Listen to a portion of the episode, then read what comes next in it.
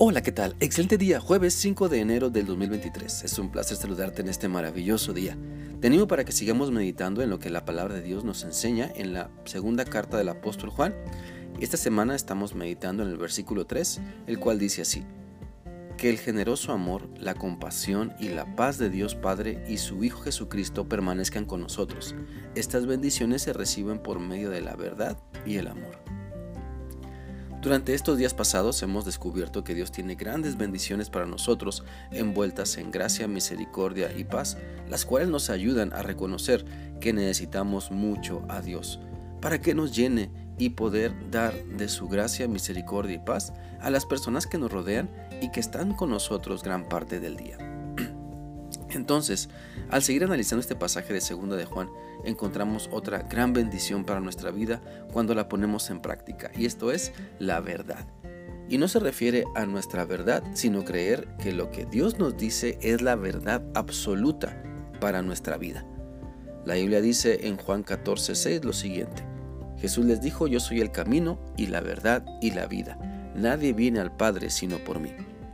Poner nuestra fe entonces únicamente en Cristo implica creer que Dios nos está diciendo la verdad. No se trata de acomodar su palabra a nuestra conveniencia, no se trata de acomodar lo que la Biblia dice a mi estilo de vida, ni querer agregar algo más a lo que Dios ha establecido como verdad.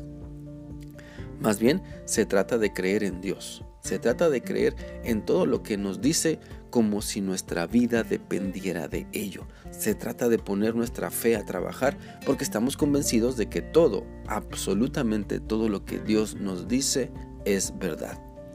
Así que siempre es bueno preguntarnos, ¿cómo estamos viviendo la verdad de la palabra de Dios? ¿Queremos añadirle una que otra mentira para estar más tranquilos y más cómodos?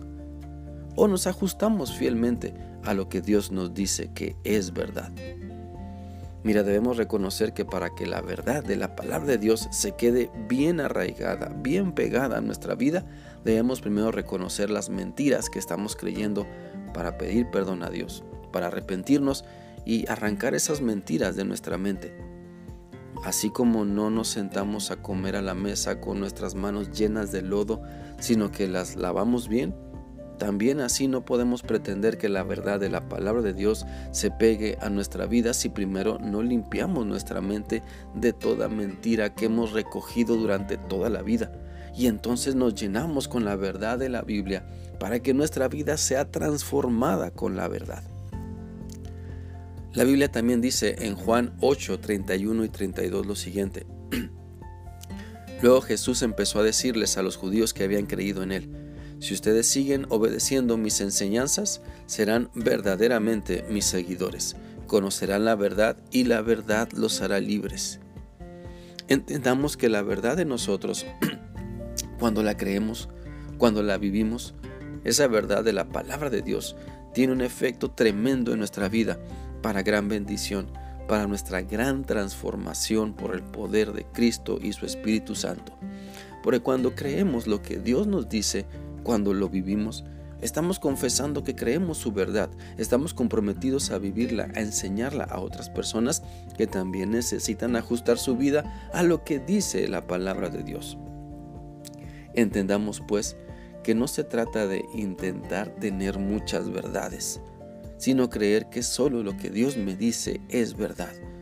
No se trata de creer en todo lo que se me ponga enfrente, sino creerle solamente a Dios y tratar sus mandamientos como la verdad absoluta que me da vida eterna, como la verdad absoluta que me ayuda a disfrutar plenamente la vida que ahora tengo.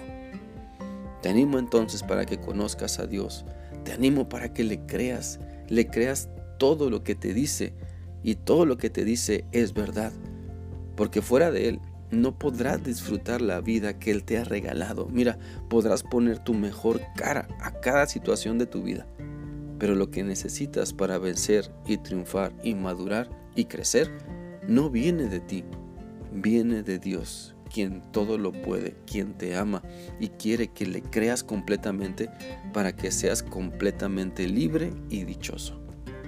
Espero que esta reflexión sea útil para ti y que te animes a seguir meditando en lo que Dios te ha mostrado hoy. Dios te guarde Que sigas teniendo un bendecido día.